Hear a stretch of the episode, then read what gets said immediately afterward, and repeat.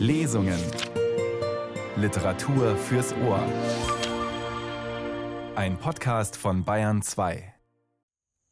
Hasonta, Hasonto, Hyandawahye, Satiskohui, Hachindawanderawaz, Satarehui, Shakwasti,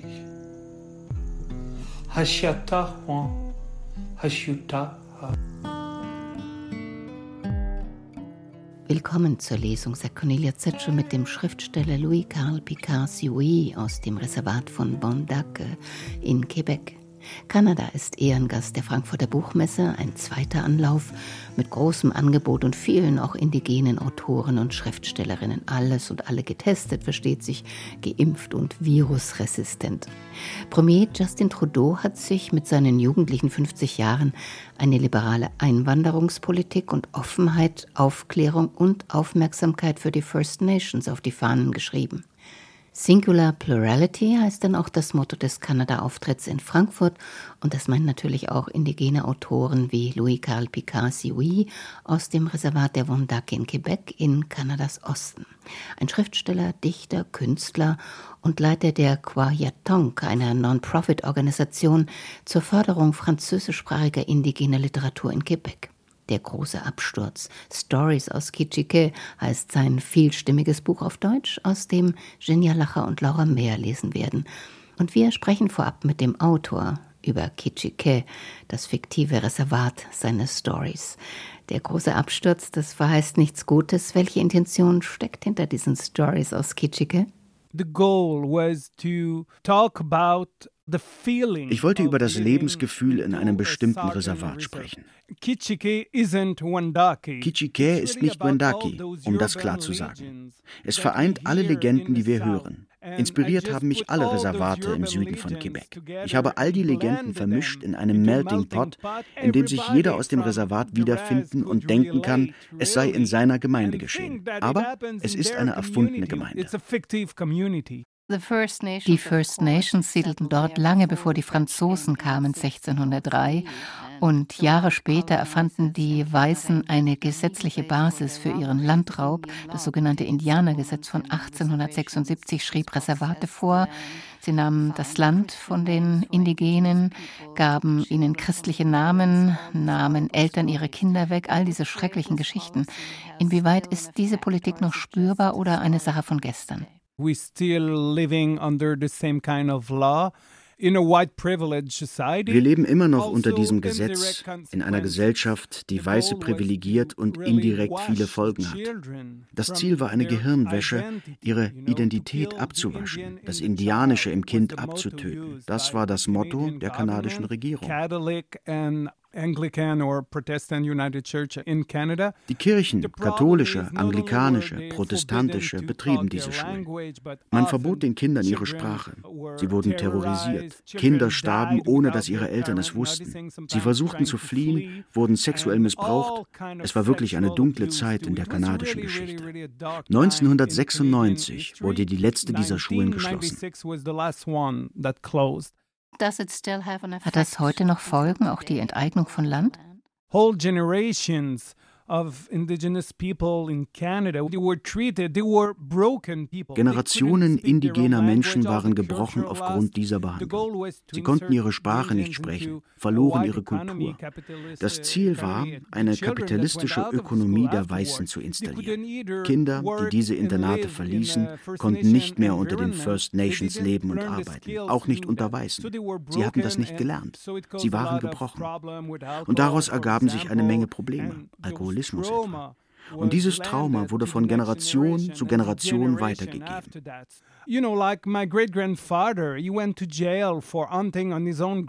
Und mein Urgroßvater zum Beispiel kam ins Gefängnis, weil er auf seinem eigenen Land gejagt hatte. Sie jagten die Indianer aus ihren eigenen Wäldern, um private Clubs für reiche Amerikaner zu gründen, die zur Jagd nach Quebec kamen. Ohne Land, ohne Kultur war das wirklich eine schwere Zeit. Wir sind immer noch im Prozess der Heilung, der Wiederbelebung unserer kulturellen Traditionen. Und es ist nicht leicht, als Volk wieder einen Ort zu finden, auch als Nation, denn das waren wir einmal und sind es noch immer. Ich bin kein Quebecois, kein Kanadier, ich bin Wendake. Tatsächlich ist Kanada ein Wort der Wendake. Ist dieses Erbe Ihres Urgroßvaters eine Verpflichtung für Sie? Es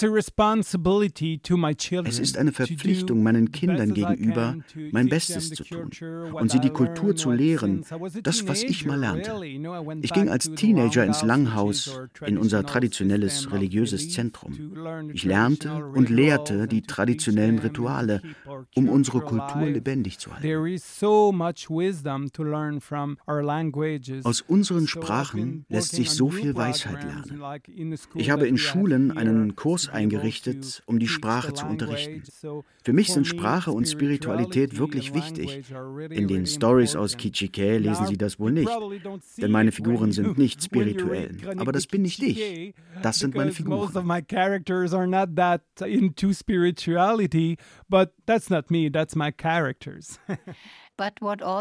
Was alle ihre Figuren in Kitschike gemeinsam haben, sie kämpfen gleich doppelt gegen den Rassismus von draußen und gegen Alkohol und Korruption im Reservat.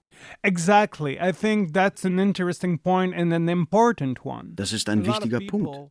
Viele Leute im Reservat empfinden so. Fighting against racism and white privilege and the settlers' law from outside and in the inside trying to find their own place. The band council just tried to keep us quiet. They're doing the government job. Sie suchen ihren Platz, wenn der Stammesrat uns stillhalten will und die Arbeit der Regierung macht. Es gibt all diese kleinen Aggressionen, diese politischen, sozialen, familiären, religiösen Konflikte, was sie wollen aber auch die Interessenskonflikte draußen. Also I'm glad you noticed it because that was kind of the point also. What role could literature Welche Rolle kann Literatur da spielen in diesem Kampf auf beiden Seiten? When you face any problem, the first step into changing things is to recognize bei jedem Problem ist der erste Schritt zunächst mal, das Problem zu erkennen und zu beschreiben, bevor man es löst. Mir ist diese Literatur wichtig, in der sich die Leute erkennen und sehen, was in ihren Köpfen, ihren Gemeinden vor sich geht, und dann darüber zu lachen, denn Lachen ist Medizin in unserer Tradition, und dann Fragen zu stellen und sich all der Dinge bewusst zu werden, die da geschehen.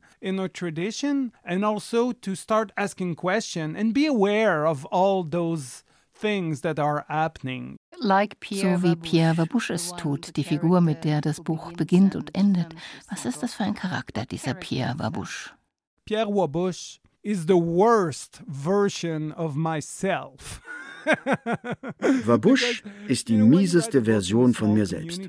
In einer kleinen Gemeinschaft fragen die Leute gleich diese oder diese Figur, das bist du.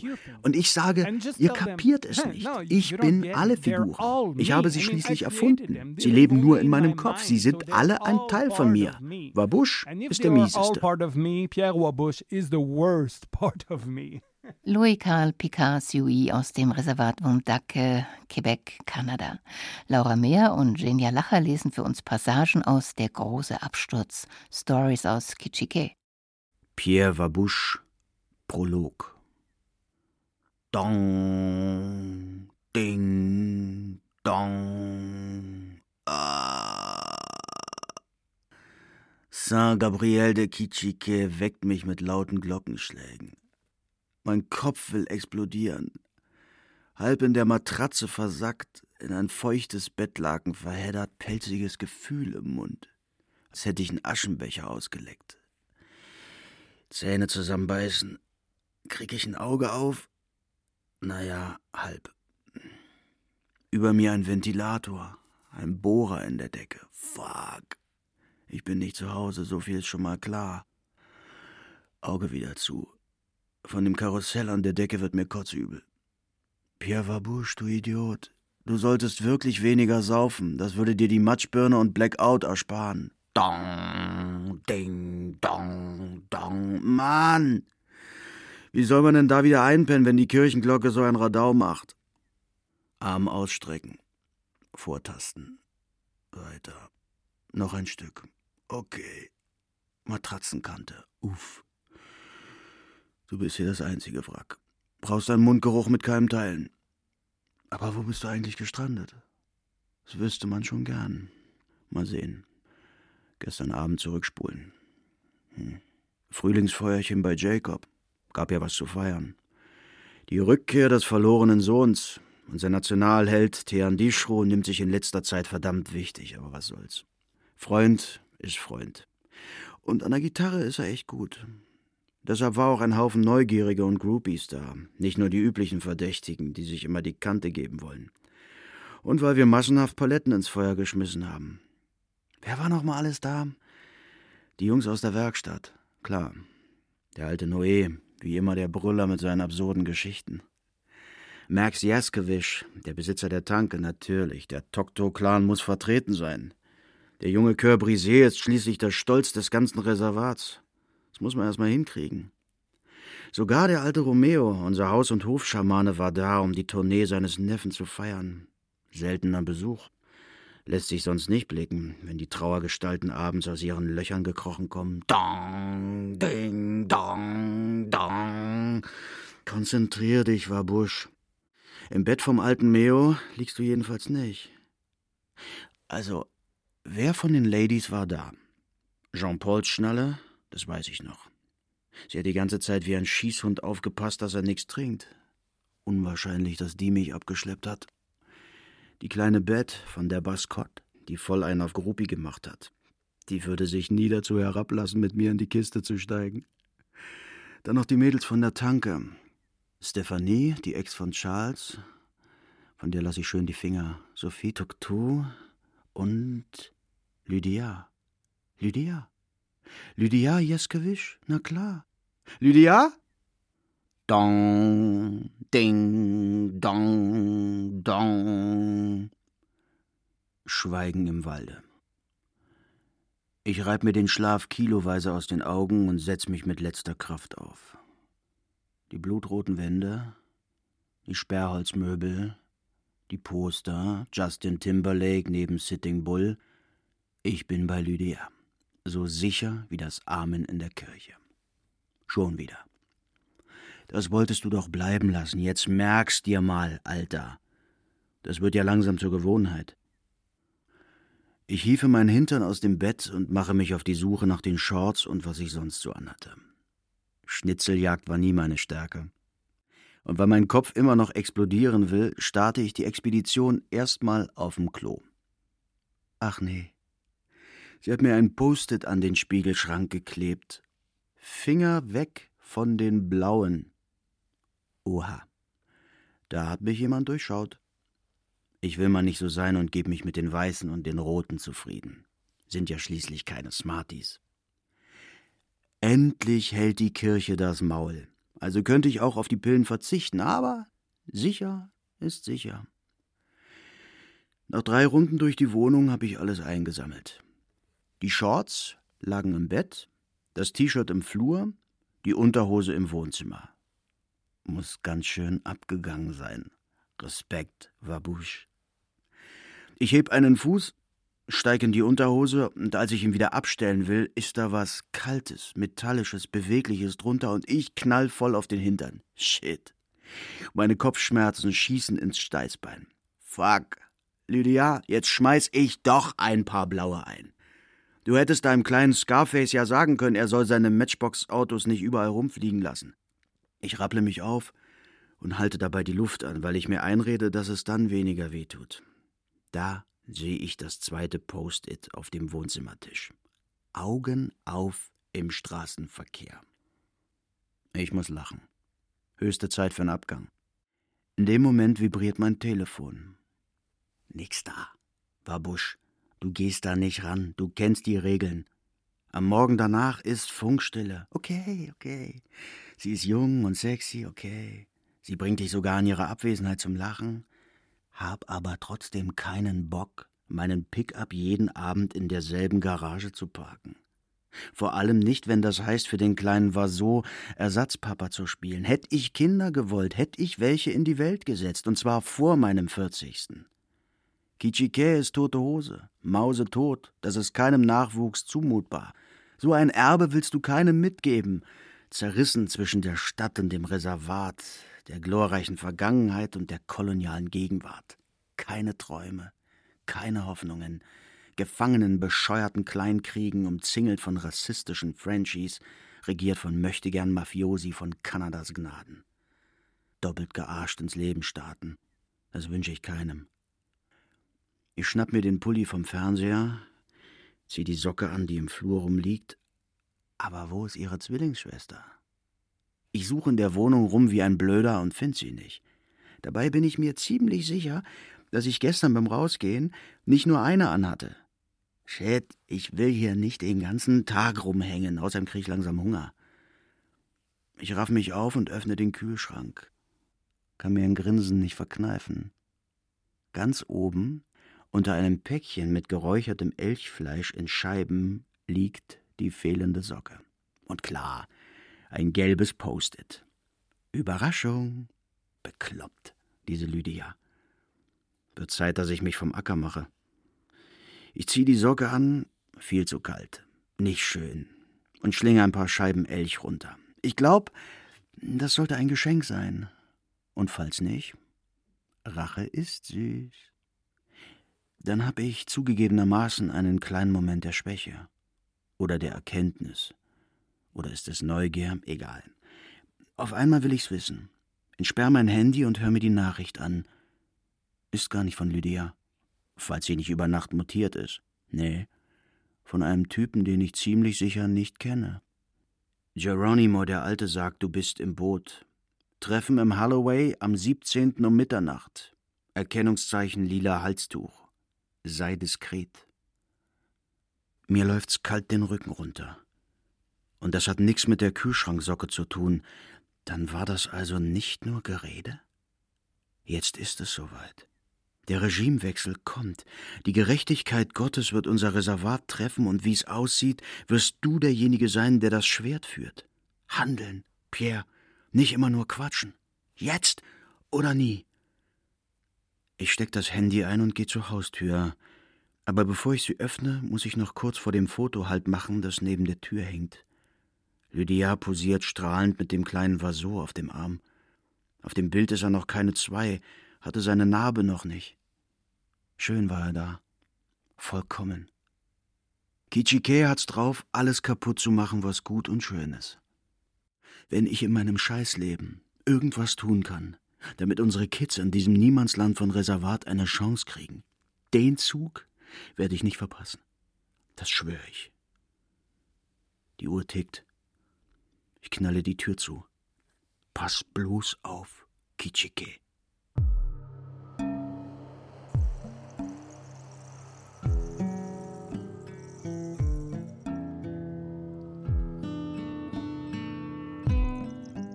Chez Alphonse Gaspard. Fünf vor zwölf in der Old Town. Schnell noch Eyeliner drauf, ein Hauch Rouge auf die Wangen, ein Biss auf die Lippen, damit sie schön leuchten. Die Sonntagskundschaft von Alphonse Tanke mit dem schönen Namen Chez Alphonse Gaspard kann kommen. Ich hiefe meinen süßen kleinen Popo auf den wackligen Barhocker hinter der Theke und warte auf die Deserteure, die sich schon während der Eucharistie davongeschlichen haben. Die Hirten der heiligen Herde kündigen die baldige Ankunft der frommen alten Leutchen an. Wie jeden Sonntag werden sie gleich nach der Messe in die Tanke einfallen. Als würde der Missionar das Woche für Woche von der Kanzel predigen. Tut er natürlich nicht, schon klar. Würde aber aufs Gleiche rauslaufen. Ich kann mich jedenfalls nicht beklagen. Das ist das Highlight meiner Woche. Tausendmal besser als die Spätschicht, die ich früher hatte. Da musste ich mich jeden Abend kurz vor Ladenschluss mit den Alkis rumschlagen, die ein letztes Bier kaufen wollen, aber total abgebrannt sind. Ich zahle nächste Woche, Lydia, versprochen. Wenn ich Glück hatte. Wenn ich Pech hatte, ich könnte auch in Naturalien bezahlen, Mademoiselle Jaschkewitsch, gefolgt von einem dreckigen Lachen. Da sind mir die angegrauten Gottesdienstbesucher tausendmal lieber, vor allem wenn ich mit Madame Paul arbeite. Ein knallroter Pickup mit Doppelkabine nähert sich der Zapfsäule 2.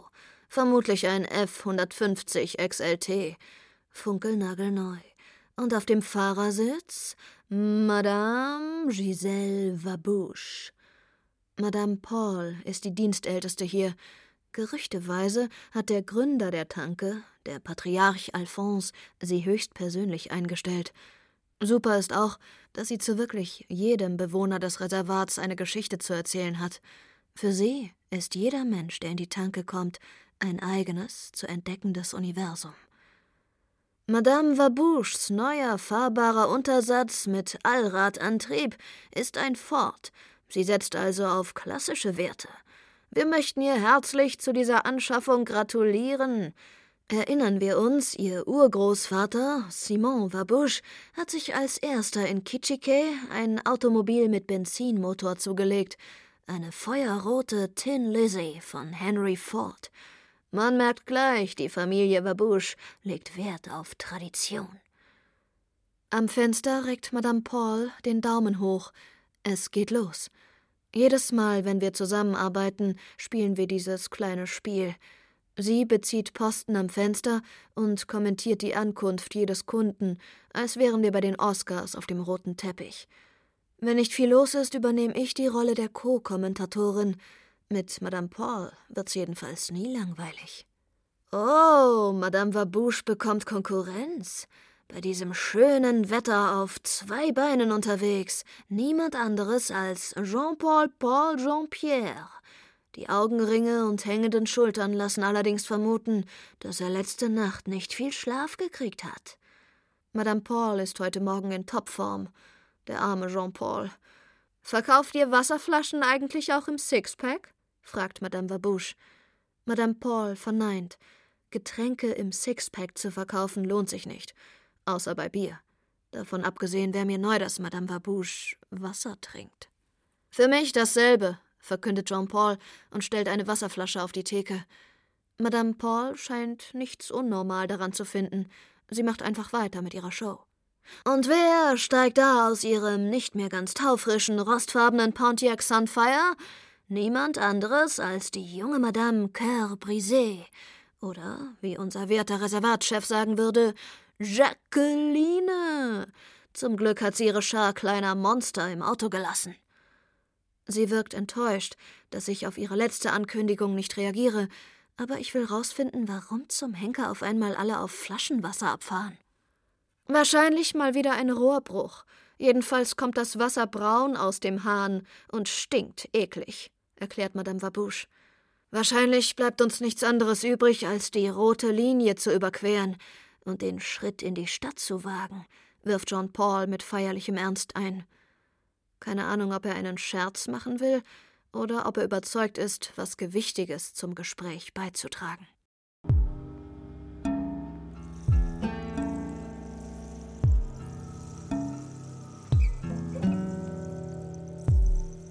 Währenddessen in der Stadt nebenan. Währenddessen ging in der Stadt nebenan Monsieur Zahn zu Monsieur Fleisch und wunderte sich, als er beim Betreten des Geschäfts vor der Theke eine lange Schlange sah. Ihm fiel der doch recht dunkle Teint der Kunden auf, und er schloss daraus, dass es sich um Indianer aus dem Reservat handelte. Er meinte sogar, einige seiner Patienten zu erkennen, auch wenn er sich nicht an ihren Namen erinnerte. Aber hm, wer konnte diese Indianer schon auseinanderhalten? Sicher, sie hatten erstaunlich abwechslungsreiche Haut- und Haarfarben, aber unterm Strich sahen sie doch alle gleich aus. Abgesehen vielleicht von ein paar Squaws, die durch Anmut und feine Gesichtszüge herausstachen. Doch diese seltenen Perlen, deren Schönheit beinahe an die der Quebecerinnen heranreichte, sah man nicht oft. Monsieur Zahn vergewisserte sich, dass die Horde, die heute Vormittag in die Fleischerei eingefallen war, keine Seuche enthielt. Zum Glück war er nicht der einzige Weiße am Platze. Das Geschäft läuft gut, sagte er vertraulich zu Monsieur Augen, der vor ihm wartete.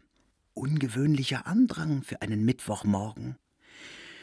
Ein Fest im Reservat, da wird groß eingekauft antwortete Monsieur Klasse, der vor Monsieur Augen stand. Ah, Monsieur Klasse, ich habe von Ihrer Pensionierung gehört. Sie vermissen die Privatschule sicher nicht. Sie sehen blendend aus. Der Ruhestand scheint Ihnen gut zu bekommen. Sehr liebenswürdig, Monsieur Zahn, aber es wäre mir lieber, ich würde meinen früheren Schülern nicht dauernd über den Weg laufen, wenn sie wissen, was ich meine. Ich hatte gehofft, dass der Mittwochvormittag ein zivilisierter Zeitpunkt für meinen Wocheneinkauf wäre. Ach, Sie kennen diese Leute doch genauso gut wie ich, erwiderte Monsieur Augen. Die kaufen zu allen möglichen Zeiten ein, haben halt nicht viel zu tun, außer den Ellbogen heben. Er legte den Kopf in den Nacken und tat so, als kippte er ein Gläschen auf Ex. Monsieur Klasse und Monsieur Zahn brachen auf die kleine Geste hin in schallendes Gelächter aus, so dass sich ein Teil der nicht besonders hellhäutigen Menge zu ihnen umdrehte. Psst, machte Monsieur Pillen, der soeben hinter Monsieur Zahn eingetroffen war. Sie wollen ja wohl nicht auf dem Nachhauseweg skalpiert werden.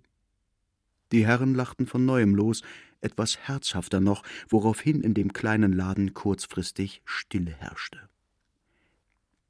Als sich der Laden eine halbe Stunde später geleert hatte, waren endlich die Herren an der Reihe.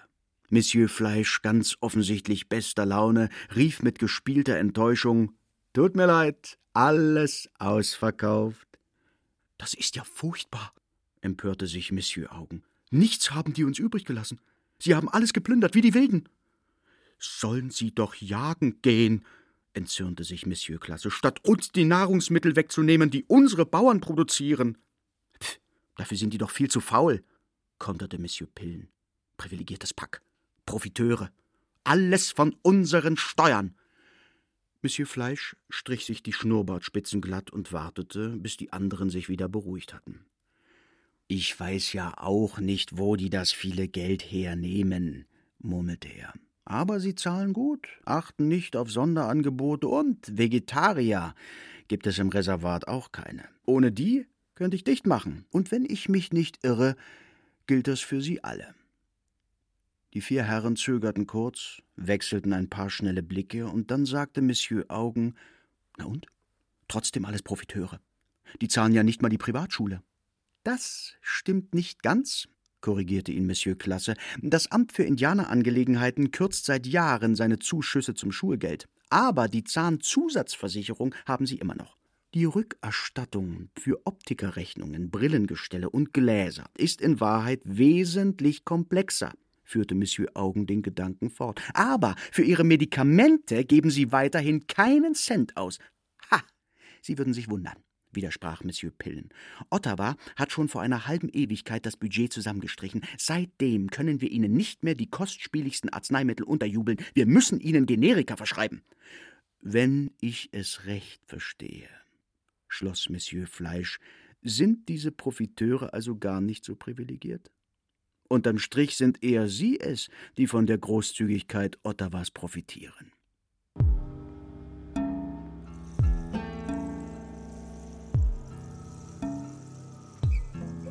Epilog Fünf vor zwölf in der Old Town.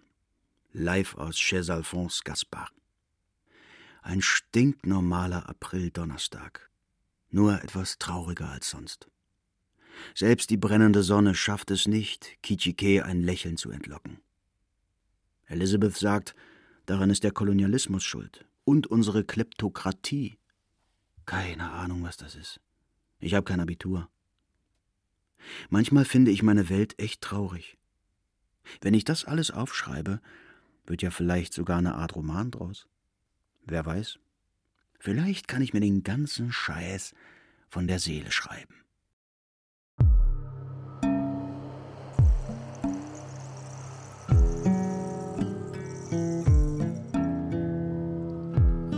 Pierre Babouche Vaso und Lydia und Der große Absturz, Stories aus Kitschike von Louis-Carl Picassioi aus Wondake, Quebec. Genia Lacher und Laura Mehr lasen aus der einfallsreichen, vielstimmigen deutschen Übersetzung von Sonja Fink und Frank Heibert im Verlag Sezession Berlin unser offenes Buch. Das war ein Podcast des Bayerischen Rundfunks Kultur aktuell. Alle bebilderten Informationen gibt es unter bayern2.de Radiotexte und auf der Kulturbühne. Und wir empfehlen Michael Crummys Sweetland. Das ist ein Roman aus und über die Einsamkeit Neufundlands, auch hier in unserem Podcast-Angebot. Im Team heute Eva Demmelhuber Regie, Christiane Schmidbauer in der Technik und als Redakteurin am Mikrofon Cornelia Zetsche.